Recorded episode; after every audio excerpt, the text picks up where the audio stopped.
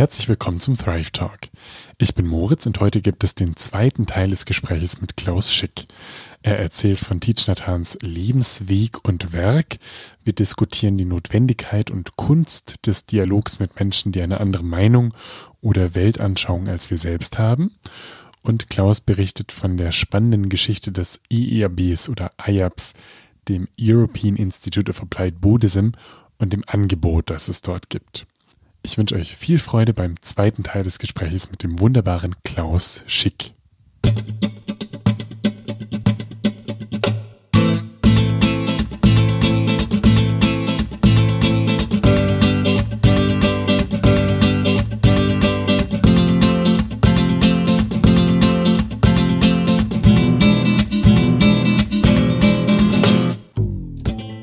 Jetzt hast du Dieter Tan schon erwähnt. Ja. Was schafft er denn, dass er das so gut übersetzt? Also was gibt so konkrete Orientierungsschlagworte oder, oder Sachen, die du dir immer wieder herholst im Alltag? Also erstmal hat er den, die buddhistische Praxis aus dem Kloster herausgeholt. Also nicht nur im Kloster die traditionelle Theravada-Schule, äh, die man zum Beispiel in Sri Lanka noch ganz stark erlebt, sind die Mönche in den Klöstern und meditieren, praktizieren sehr, sehr intensiv und suchen ihren persönlichen Weg zur Erleuchtung. Was mir dann gefehlt hat in dieser Variante war, da war mir zu wenig Verbindung mit den Menschen außerhalb des Klosters. Für mich ist die Funktion ja nicht nur mein persönliches Glück. Ich will nicht nur selber erleuchtet werden, was immer das sein mag. Ich bin es jedenfalls nicht, Nebenbemerkung, sondern ich möchte ja dass alle Menschen mit mir gemeinsam einen Weg der Befreiung finden können. Weil ich kann nicht glücklich sein, wenn rings um mich herum die Leute äh, unglücklich sind. Ich kann nicht erleuchtet sein, da im Nirvana schweben, wenn rings um mich herum Leid und Krieg ist. Wie soll das gehen? Für mich ist das unmöglich. Und Thich Nhat Hanh hat eben im Vietnamkrieg furchtbares Leid selber erfahren, erlebt und hat angefangen, eine neue Art, den Buddhismus neu zu interpretieren und ist mit seinen Laienhelfern und mit einigen Nonnen und Mönchen gemeinsam in die Welt gegangen, hat den Opfern des Krieges geholfen und hat sich eingesetzt für ein, auch äh, hat sich international eingesetzt für eine Beendigung des Vietnamkrieges.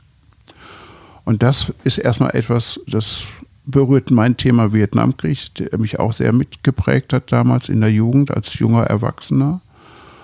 Und dann hat mich einfach berührt, dass Thich sagt, es geht nicht darum, nur auf dem Kissen zu meditieren, was manche Buddhisten gerne machen. Also ich habe Sessions, also wo man eine Woche lang hart foto, äh, meditiert, 12, 14 Stunden, also bis die Knochen weh, wirklich wehtun, nach dem Motto, müssen wir durch, den Schmerz besiegen. Und dann wird auch die ganze Woche kaum gegessen und ganz wenig gemacht. Und nach einer Woche gibt es die große Sause mit Alkohol, mit Fleisch, mit Nikotin und allem. Das ist für mich ein falsches Verständnis. Sondern Tina Han lehrt uns und bringt uns bei, alles achtsam zu machen. Das Gespräch mit meinem Kind, ja, selbst das Zähnebürsten die Begegnung mit meinen Schülern, die Begegnung mit meiner Ehefrau, die, die Begegnung mit Menschen im Alltag, das Gehen, das Arbeiten. Alles kann Quelle der Meditation und Freude sein. Und das zu lernen, bringt eine ganz andere Lebensqualität. Und nicht, mir geht es schlecht, die Welt ist schlimm und ich bin auch nicht gut drauf. Ich gehe jetzt ins Kloster, mache 14 Tage Hardcore-Meditation, dann habe ich wieder top meine Batterie aufgefüllt und dann gehe ich wieder zurück in die Welt. Wenn ich kaputt bin, gehe ich wieder ins Kloster. Nein, den Alltag leben. Das Kloster als Unterstützung gerne, aber nicht als Fluchtort aus der Welt. Und das ist ja wirklich ganz lebensnah, wenn man die Situationen oder Begegnungen im Leben, die, die erstmal dann nerven und ja. blöd sind, wenn ich nicht meditieren muss, damit ich die einigermaßen ertrage, sondern eben im Gegenteil, wie du sagst, die als dann Einladung oder Erinnerung daran nehme, dann die Achtsamkeit zu, zu üben, ja. wenn sie eben, wenn sie dann so nötig ist. Und wir hatten am Telefon im Vorgespräch hattest du erwähnt, dass dir das jetzt ganz zeitgemäß auch ein großes Anliegen ist, wie man in so polarisierenden Zeiten, die wir jetzt gerade hier im Westen haben, wie man da in den Dialog tritt und achtsam und mit offenem Herzen zuhört. Ja. Und da hast du mir ähm, ein, ein, einen Text geschickt oder gesagt, das äh, kann ich einmal lesen vorher. Jetzt muss ich selber kurz gucken. Ja, guck mal. Ich vermute, dass ich den gleichen Text jetzt vor mir liegen habe. Mal gucken, was das ist. Sehr gut. Ach, genau. genau. Ja. Die fünf Achtsamkeitsübungen und die 14 Achtsamkeitsübungen. Ja. Magst du kurz sagen, was, was, ist das, was sind das denn für Achtsamkeitsübungen? Ja. Der Buddha hat historisch gesehen, der, der historische Buddha hat also Regeln, nach denen die Mönche und Nonnen leben sollten, benannt. Regeln aber nicht im Sinne der christlichen Gebote mit einem strafenden Gott vielleicht im Hintergrund, nicht solchen Konzept, sondern Commitments, also ich verpflichte, Selbstverpflichtung, sagen wir. Ich möchte so leben, weil ich weiß, das ist eigentlich sinnvoll. Und ich weiß aber auch, dass ich jeden Tag scheitern werde und immer wieder die Regeln nicht richtig leben werde, sondern ich kann mich immer nur aufs Neue bemühen, diesen Weg zu gehen. Und meine eigene Erfahrung ist mit den Übungen, am Anfang habe ich die zum Teil gar nicht verstehen können, richtig. Dann habe ich angefangen, sie zu praktizieren. Dann kam eine Phase, wo ich mich selbst geohrfeigt habe, weil ich dauernd dagegen verstoßen bin. Und heute kann ich sie sehen, ja, wie, wie so eine Mahnung. An der Wand steht ein Zettel, du pass doch mal auf. Bevor du die Treppe hochgehst, guck doch mal, wo die Stufen sind. So nach dem Motto. Und nicht erst hinfallen und dann, ach ja, da war doch noch was. Und so helfen sie mir heute, mein Leben anders zu führen. Ein ganz kleines Beispiel ist das mit dem Zuhören, weil das so wichtig ist. Ich habe ja meine persönliche Überzeugung. Und früher, zu meinen frühen Zeiten als Kommunist, hatte ich ganz starre Überzeugungen. Ich wusste, was richtig war. Und wenn mir dann irgendjemand kam, der hatte eine andere Überzeugung, dann habe ich ihm gesagt, nein, so ist das nicht. Und habe ihn belehrt. Und habe mich dann gewundert, dass ich nachher nur noch mit Kommunisten zusammen sein konnte, weil alle anderen haben es nicht ausgehalten. So trifft sich dann, und das ist im Grunde derselbe Prozess, wie er heute bei Corona läuft. Die Corona-Gegner treffen sich in der einen Truppe, in der anderen Blase, in der feindlich, vermeintlich feindlichen Blase treffen sich die Corona-Befürworter. Und dann wird ordentlich gelästert und hauen und stechen und keiner hört dem anderen zu. Und diese Tribe-Bildung, die haben wir natürlich jetzt bei Corona ganz stark, aber Furchtbar. die gibt es ja äh, im politischen, also ja. in vielen Lebens- oder Gesellschaftsbereichen ist diese Dynamik, die du bei dir individuell beobachtet hast, jetzt rückblickend, hm. äh, passiert da. Also das ja. ist ein ganz wesentliches Thema, ja, wie wir in diesen Gruppen landen und dann vor allen Dingen jetzt über soziale Medien auch so gefüttert werden, dass wir letztlich in unserer eigenen Bubble landen und dann nur noch ja. das hören, was wir selber sowieso auch gerne hören wollen. Ja, die, die, Algorithmen da sind so tödlich, weil jeder schmort nur noch im eigenen Saft und der andere kann eigentlich nur blöd sein, weil er eine andere Meinung hat, weil das ist ja falsch. Und ich weiß das, weil ich hab's ja, krieg's ja jeden Tag tausendmal im Internet bestätigt, dass das falsch ist. Weil ich nur noch mein eigenes Gebabbel quasi anhöre. Und Tichnatan lehrt, wenn ich wütend werde im Gespräch oder sowas, nichts zu sagen. Die Klappe zu halten. Fand ich völlig irritierend, diesen Hinweis. Im Gespräch, du sagst mir irgendwas, was ich total blöd finde, da zu setzen und zu sagen, okay, der sagt jetzt etwas, was ich blöd, was ich persönlich blöd finde, aber ich konzentriere mich auf mein Atmen, solange bis ich mich beruhigt habe und höre weiter zu. Und das habe ich dann irgendwann mal ansatzweise praktiziert und habe dann gemerkt, oh komisch, hinter dem, was blöd war für mich von deinen Äußerungen, tauchten dann Sachen auf, die ich auch gut fand. Weil wir haben nämlich alle einen gemeinsamen Nenner. Zum Beispiel, wir alle möchten, egal ob ich pro, contra Corona, ob ich links, rechts oder sonst was bin, wir alle haben das Bedürfnis, respektiert zu werden. Wir alle haben das Bedürfnis, gehört zu werden, ernst genommen zu werden und ähnliche Grundbedürfnisse. Sie sind zutiefst menschlich. Und die hat ein Nazi wie ein Kommunist. Jeder Mensch hat die. Und wenn es mir gelingt, durch eine andere Art des Zuhörens zu diesen gemeinsamen Wurzeln, gemeinsamen Bedürfnissen durchzugreifen quasi, dann kann ich mich auf einmal mit einem Menschen ganz friedlich unterhalten, der völlig andere Anschauungen als ich hat und ich sehe ihn nicht mehr als Gegner. Und das ermöglicht mir, dass ich heute es aushalten kann, wenn mir jemand etwas mitteilt, was ich total schräg finde, und ich nicht spontan die Blutgrätsche ansetze und sage, du Spencer, du hast ja die alten Tasten im Schrank, was redest du für einen Scheiß? Aha, so denkt der oder so denkst du, sage ich vielleicht. Interessant, red mal weiter, erklär mir das mal. Und dann wird's spannend. Und das ist ja leichter gesagt als getan. Ja. Also, ähm, okay, dann gehe ich jetzt nach Hause und immer wenn mir jemand äh, was erzählt, der irgendwo anders gedanklich unterwegs ist in der Welt, dann höre ich einfach mal zu und habe ein offenes Herz. Also, wenn du das so machen könntest, Nein, dann würde ich zu dir kommen und sagen, wie machst du das? Weil ich schaffe das nicht so leicht. Genau, natürlich kokettiere ich jetzt damit. Also, mhm. was, was sagt denn die, die Regel? Also, gibt es da eine Regel der Offenheit? Oder vielleicht kannst du es auch aus deinem subjektiven ja. Erfahrungsraum ein bisschen berichten. Was, was kann man sich denn da zu Herzen nehmen, dass das möglichst gelingt? Also hier ist so ein schöner Satz. Im Bewusstsein des Leidens, das durch das Festhalten an Ansichten und falschen Wahrnehmungen entsteht, sind wir entschlossen, Engstirnigkeit zu vermeiden und uns nicht an unseren gegenwärtigen Ansichten zu binden. So. Und wir sind entschlossen zu lernen, offen für die Erfahrungen und Einsichten anderer zu sein, um von der kollektiven Weisheit zu profitieren. Also von der Annahme auszugehen, grundsätzlich, ich habe meine Wahrheit, meine Weisheit, ich sehe etwas und das kann hundertprozentig richtig sein. Ich darf auch davon überzeugt sein, das ist völlig okay. Aber neben mir stehen andere Menschen, die gucken so als würden wir alle in, um ein Zimmer herumstehen mit Fenstern nach außen. Wir stehen alle außen. Und jeder guckt aus seiner Perspektive durch sein Fenster in dieses Zimmer hinein und sieht das, was in dem Zimmer ist, mit anderen Augen, aus einer anderen Perspektive. Der berühmte Elefant aus der indischen Erzählung, der von Blinden berührt wird, der eine packt hinten am Schwanz, der andere am Bein und der dritte am Rüssel und jeder sagt, erlebt was völlig anderes. Und das zu machen und dann zu sagen, die Wahrheit ist eigentlich die kollektive Wahrheit, der Schwanz, das Bein und der Rüssel und nicht die Wahrheit ist der Schwanz oder sonst was. Dann entsteht eine Vielfalt und Kommunikation und Weisheit vielleicht.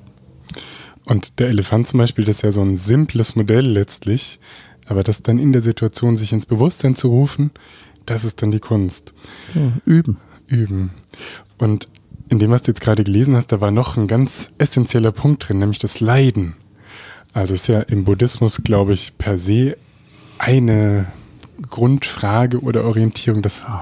Ja, okay. Vielleicht ja, nee, du hast recht. Weil nervt sich auch, aber ich, also ich will es ganz praktisch machen. Im Krankenhaus, da gibt es ja viele Patienten, die sind total anstrengend und blöd ja. und das sind immer die Patienten auch schuld. Ja, das ja. wird wahrscheinlich in der Schule ähnlich gewesen sein, dass immer die Kinder, die waren einfach zu blöd. Ja, oder die Kollegen, oder die, das genau. System, irgendein anderer ist immer schuld. Ja. Genau, und ich fand das dann im Krankenhaus und im praktischen Patientenkontakt mit den Menschen, die so anstrengend sind und blöd, die dann auf zynische Weise irgendwie diskreditiert werden, wenn man die Visite fertig hat und sowas, finde ich das auch so ein einen hilfreichen Ankerpunkt oder Ausgangspunkt zu überlegen, wow, also was, was hat dieser Mensch erlebt, dass der jetzt so ist, wie er ist? Wenn ich mir vorstelle, der ist vielleicht vor 50 Jahren auf die Welt geplumpst und war dann ein kleines Baby, da war der noch nicht so. Ja. Aber dann hat er bestimmte Erfahrungen gemacht, hatte bestimmte Eltern, hatte bestimmte Schulerfahrungen, ist dann groß geworden, hat irgendwas gelernt, hatte eine Familie oder auch nicht, hatte eben Begegnungen, die ihn zu dem gemacht haben, der jetzt heute ist und mir so in der Visite begegnet und rumnörgelt, wegen irgendwelcher vermei oder aus meiner Perspektive total nichtigen und ungerechtfertigten Sachen und was kann ich jetzt dafür, dass ja, also dann kriege ich das ab und finde das total ungerechtfertigt und unfair und äh, inadäquat und dann reagiere ich auch entweder mit oder ich habe dieses Bild, das ich persönlich für mich total hilfreich finde, zu überlegen, ah, wie ist der denn so geworden? Und das muss ich ja nicht im Detail durchdenken, aber ich habe so ein Glimpse oder ein, ein ja. Hauch einer Idee, was passiert genau. sein muss. Und wenn ich jetzt eine Woche mit dem Aufzug eingesperrt wäre, dann würde ich den verstehen, warum der jetzt gerade so ist. Aber es, zwischendurch hätte es ein paar harte Tage mit dem unter Umständen. Das stimmt. aber er wäre vielleicht ein großartiger Lehrer im letzten Endes dann für dich. Also es wäre eine interessante Woche. Ich hätte gerne eine Videokamera dabei. Oh, ich, ich, ich ziehe das zurück. Ich möchte mit niemandem sieben Tage im Aufzug eingesperrt Ich auch nicht. ähm, aber du hast, was du beschrieben hast, ist richtig. Also kein Mensch, Stalin, Hitler, Trump, ist so geboren worden, wie er sich in der Weltgeschichte verhalten hat. Die sind alle als Babys auf die Welt gekommen von Eltern, die sie gezeugt haben und haben alle ein riesiges Potenzial gehabt. Sie haben vielleicht Einschränkungen gesundheitlicher Art oder andere Erbsachen gehabt, die erschwerend gewirkt haben. Aber im Wesentlichen sind sie ja mitgeformt worden, ihr Potenzial von der Welt, in der sie aufgewachsen sind. Und als kleine Kinder sind sie natürlich ganz stark von den Eltern geformt worden. Über Hitler gibt es genug Fachliteratur, die zeigt, wie man zu so einem Charakter werden kann unter entsprechenden Bedingungen. Und mir ist das zum Beispiel so gegangen, als Trump auf die Bühne kam, ich war genauso entsetzt wie wahrscheinlich die meisten der Zuhörer deines Podcasts zumindest, war nicht begeistert. Und gleichzeitig war eine andere Stimme in mir da und ich habe immer, was ist das für ein armer, armer kleiner Kerl? Wie tief muss der verletzt worden sein, um sich derart schlimm zu verhalten und so viel Unheil in die Welt zu bringen? Also da waren komischerweise Mitgefühl für den da in mir. Wobei ich nicht weiß, ob ich das je ausgehalten hätte, ihm persönlich zu begegnen dann und ihm aus, seiner Energie ausgesetzt sein, ob ich dann nicht doch ganz schnell in die Wut gegangen wäre und ihm am liebsten an die Gurgel geschwungen wäre. So heilig bin ich bei weitem nicht, dass ich das kann dann. Aber dieser Glimpse, wie du sagtest, hinzuschauen, ja. Und wenn ein Schüler renitent wird, dann wird er in der Regel ja in der Schule, dann wird er nicht renitent, weil er mich hasst oder mich angreift. Ich bin gar nicht gemeint, meistens. Sondern der hält es einfach nicht aus. Der hat ein Problem, der hat ein Bedürfnis, was vielleicht lange Zeit nicht erfüllt wurde. Und deshalb agiert er so unangemessen. Aber ich bin nicht angegriffen. Und wenn ich das als Arzt bei der Visite weiß, der meint gar nicht mich, wenn er da rumkrakeelt und Blödsinn redet, sondern der möchte beachtet werden, der möchte geliebt werden oder respektiert, oder was auch immer in seiner Seele da gerade vorletzt ist, dann kann ich mit mehr Gelassenheit darauf reagieren. Also ich habe dann gelernt, wenn jemand äh, bei Elterngesprächen sind, zum Beispiel bei Lehrern, sehr unbeliebt. Und ich habe früher auch am Anfang bei den Elterngesprächen die Eltern immer gedeckelt sofort. Wenn die aufgeregt und wütend waren, sofort Deckel drauf. Und das ist mir nie gelungen. Die sind wütend wieder rausgerannt. Oft ist es, manchmal ist es auch eskaliert. Und dann habe ich irgendwie gelernt, lass du doch wüten. Also ich habe sogar gespiegelt. Ich habe gesagt, ah, ich merke, sie sind unglaublich wütend jetzt gerade. Ja, ich finde das furchtbar. Und dann, ja, dann wird es vielleicht zwei, drei Minuten ein bisschen laut. Und dann ist die Luft raus. Und dann kann ich sagen, gut, ich verstehe Ihre Wut, ich sehe das, danke, dass Sie mir das gezeigt haben. Was können wir denn jetzt machen für Ihren Sohn oder Ihre Tochter? Und dann war die Luft raus, der Druck war weg und dann haben wir fast immer eine Lösung gefunden. Und nicht gleich Deckel drauf, ich halte es nicht aus. Ich bin nicht gemeint immer. Ich denke nur, ich sei gemeint. Und diese Haltung zu entwickeln oder zu üben, bedeutet ja auch nicht, dass ich dann alles über mich ergehen lasse, weil ich denke, ja, der hat halt so schlimme Sachen erlebt, das muss ich jetzt aushalten. Nein. Also man kann dann ja auch ganz äh, gesunde Abgrenzung haben oder Absolut. genau das da sein lassen, so wie es ist. Aber ich kann, ich kann mich abgrenzen, ohne selber Wut in die Welt zu bringen, ohne selber aggressiv zu sein. Ich kann zum Beispiel einfach aus dem Kontakt gehen, ich kann ein Gespräch beenden. Und früher hätte ich das nicht gekonnt. Ich ich hätte Sieger sein müssen, in Anführungsstrichen. Und heute muss ich nicht Sieger sein. Das ist eine gute Formulierung, dass man nicht Sieger sein muss, sondern mhm. vielleicht einfach äh, Beobachter oder so. Ja, genau mhm. das ist es.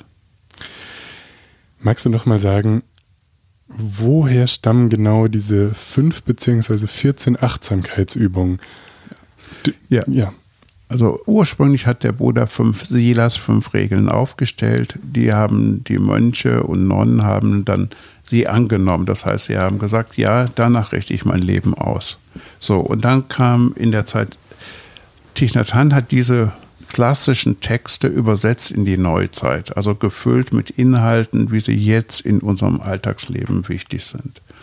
Und dann hat er in den 60er Jahren im Vietnamkrieg etwas sehr Revolutionäres getan. Er hat Laien ordiniert, gemeinsam mit monastischen Menschen und hat den Intersein-Orden gegründet, mitten im Vietnamkrieg und hat die 14 Achtsamkeitsübungen geschrieben.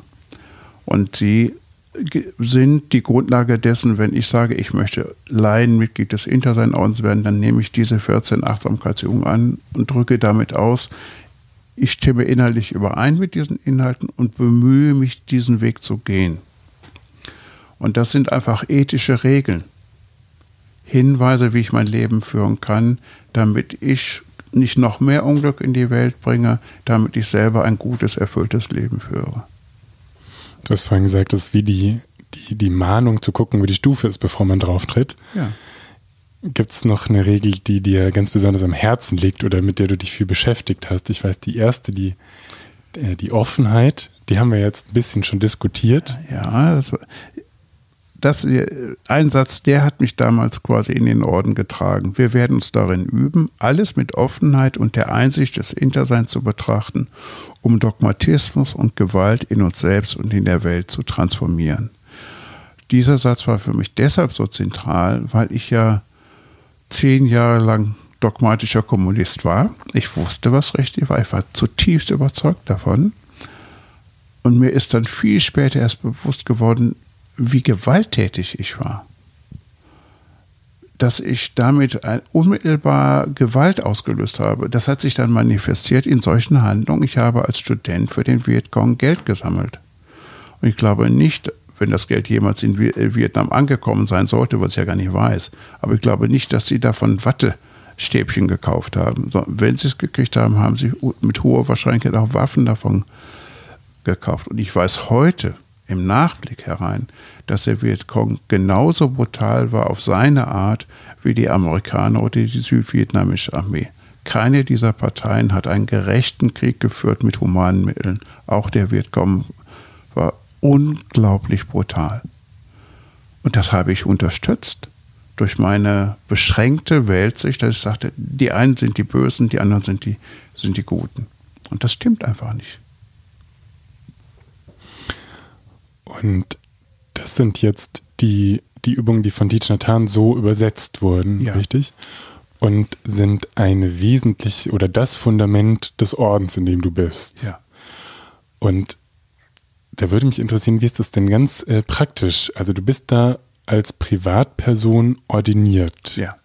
Also das gibt ein Ritual. Es gibt einen Prozess der, der Ordination, das ist ein Mentoring-Prozess, der über mindestens zwei Jahre geht. Das heißt, es gibt einen Lehrer, der bereits im Orden ist. Das muss auch kein ausgezeichneter Lehrer sein, also ein Ordensmitglied begleitet dich in diesen zwei Jahren. Studierst du diese 14 Achtsamkeitsübungen, man trifft sich immer wieder, man spricht darüber, was macht das mit deinem Leben, kannst du das integrieren, wo hakt es, wo siehst du Widersprüche? Und dann nach zwei Jahren kann man den Antrag stellen, ja, ich möchte sie annehmen. Und dann sagt die Gemeinschaft, ja, wir kennen dich mittlerweile, weil man verpflichtet sich auch regelmäßig in eine Meditationsgruppe zu gehen. Die Gruppe wird gefragt, lebt er das, bemüht er sich, das zu leben? Oder erzählt er einen vom Pferd quasi und macht dann in der, in der Gruppe irgendein komisches, eine Ego-Show da oder sowas. Ne? Und wenn die Gruppe sagt, nee, der lebt das gar nicht, dann wird man nicht aufgenommen. Ne? Das ist ein Ausschlusskriterium. Das finde ich auch gut so. Weil die Gruppe erlebt mich ja im Alltag und weiß dann, ja, der bemüht sich, diesen Weg zu gehen oder er tut es nicht. Und dann nimmt man sie an in einem feierlichen Ritual.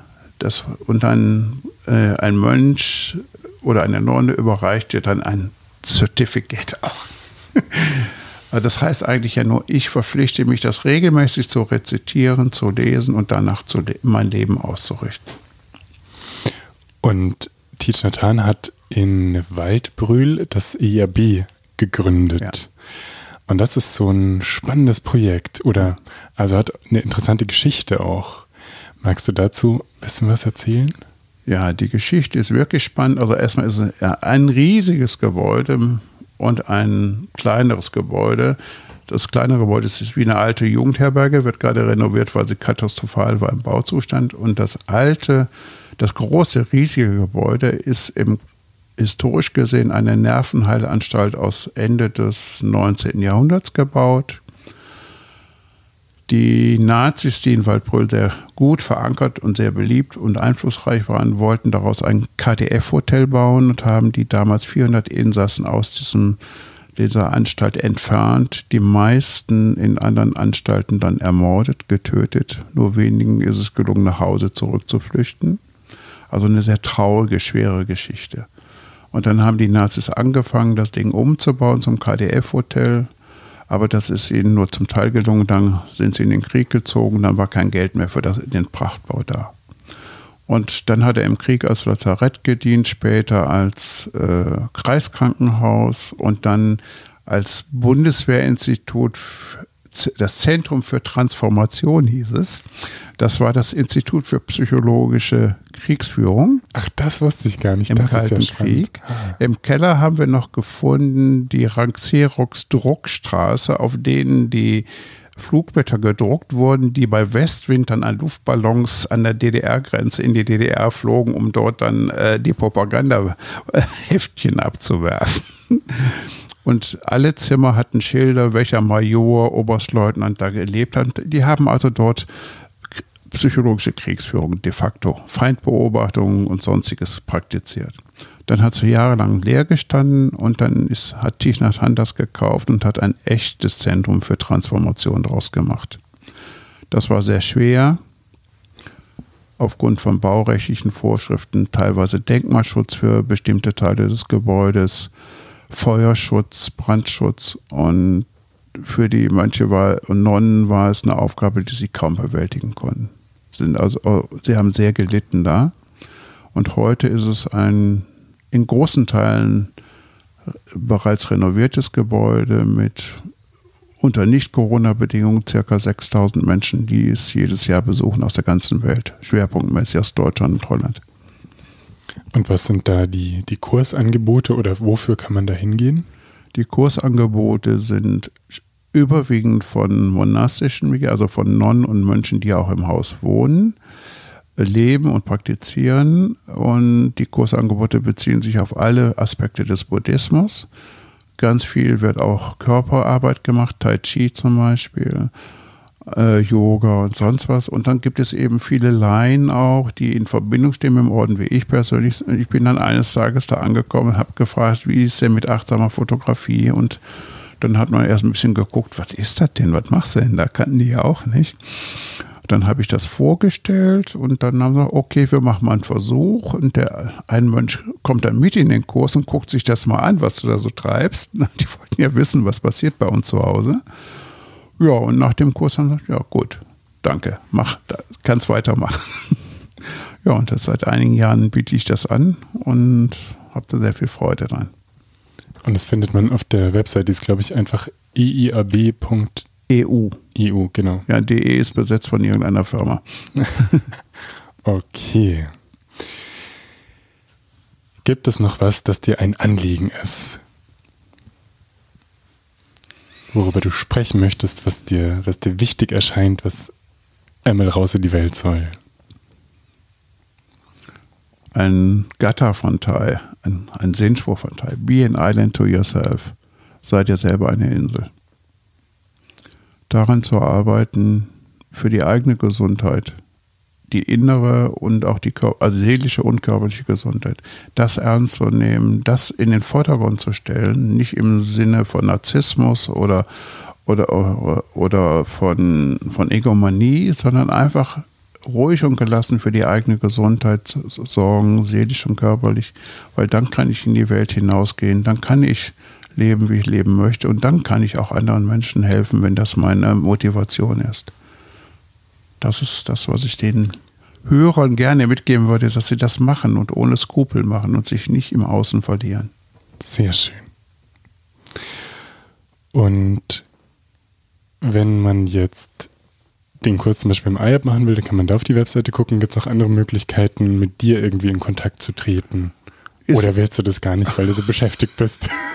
Ich also weiß, das, ich, ich bin jetzt 70 Jahre alt und ich frage mich mal, warum mache ich eigentlich so viel? Ich bin ein bisschen, also ich lebe im Unruhestand. Aber es macht mir Spaß und solange ich das noch kann, werde ich weiter im Unruhestand leben und dann erst ruhiger werden. Man kann mit mir direkt in Kontakt treten. Ich habe eine Website, allerdings wird die im nächsten April abgestellt werden. Ich habe gerade gekündigt. Also einfacher ist es einfach, mir eine E-Mail zu schreiben. Okay. Und dir die E-Mail-Adresse kann ich dir nachher sagen. Okay, und dann überlegst du nochmal, ob ich die mit reinschreiben soll. Oder ja, das kannst du gerne machen. Und das EIAB macht im Augenblick, hat gelernt, quasi online zu gehen. Das war am Anfang auch nicht möglich für sie, weil sie die Technik gar nicht kannten und hatten. Mittlerweile äh, bieten sie eine recht große Palette an Online-Kursen an und hoffen natürlich sehr, dass irgendwann die pandemische Situation so ist, dass sie wieder Live-Präsenzkurse machen können. Weil das ist einfach eine Qualität, die im Online so nicht zu erreichen ist. Achtsame Fotografie über Zoom ist schwierig. ist schwierig. Ich bin nicht bereit dazu, den Aufwand zu machen. Ich sehe es bei meinem Sohn, der ist Berufsmusiker und Le Musiklehrer. Der musste online gehen und was das für ein Stress war für ihn, den Stress möchte ich mir nicht antun, weil irgendeinen Schrott möchte ich nicht anbieten. Wenn, dann soll es gut sein. Das verstehe ich. Jetzt wäre meine Abschlussfrage. Klaus, was ist Gesundheit für dich? Und was hilft dir dabei, gesund zu sein? Boah, was für eine Frage. Gesundheit ist ganz wesentlich, langsam zu werden, zu schauen, was brauche ich wirklich, das zu trennen von dem, was ich glaube zu wollen, aber was mir gar nicht gut tut. Und das dann in, zu tun. Also mir Pausen zu gönnen am Computer, mich zu bewegen, gesunde Nahrung, nicht unbedingt die Nahrung zu mir zu nehmen, die für mich lecker ist, aber nicht gesund ist. Solche Dinge zu tun. Das sind die einfachen Dinge. Gesundheit heißt vor allen Dingen für mich auf meine innere Stimme zu hören. Nicht auf den Kritiker, sondern auf diese andere Stimme, die ich mein Leben lang oft so verdrängt habe, die ich nicht wahrhaben wollte, im Bauch. Emotionale Intelligenz. Daraus entspringt Gesundheit, wenn ich dieser Stimme folge. Und den zweiten Teil der Frage habe ich schon vergessen. Und was hilft dir dabei, gesund zu sein? Also was hilft dir zum Beispiel dabei, auf diese innere Stimme zu hören? Das ist meine spirituelle Praxis. Die hilft mir. Und die Begegnung mit Freunden, die mir auch ab und zu sagen, jetzt reicht's, guck mal dahin, du bist blind für einen Aspekt zum Beispiel. Also auch eine Freundschaft zu pflegen, bewusst zu pflegen, wo ich dazu einladen kann, bitte gib mir ein ehrliches Feedback und nicht nur, boah, bist du toll das tut ja gut in dem Moment, wenn mich einer lobt. Aber auch zu sagen, nee, da bist du gar nicht toll, da bist du blind.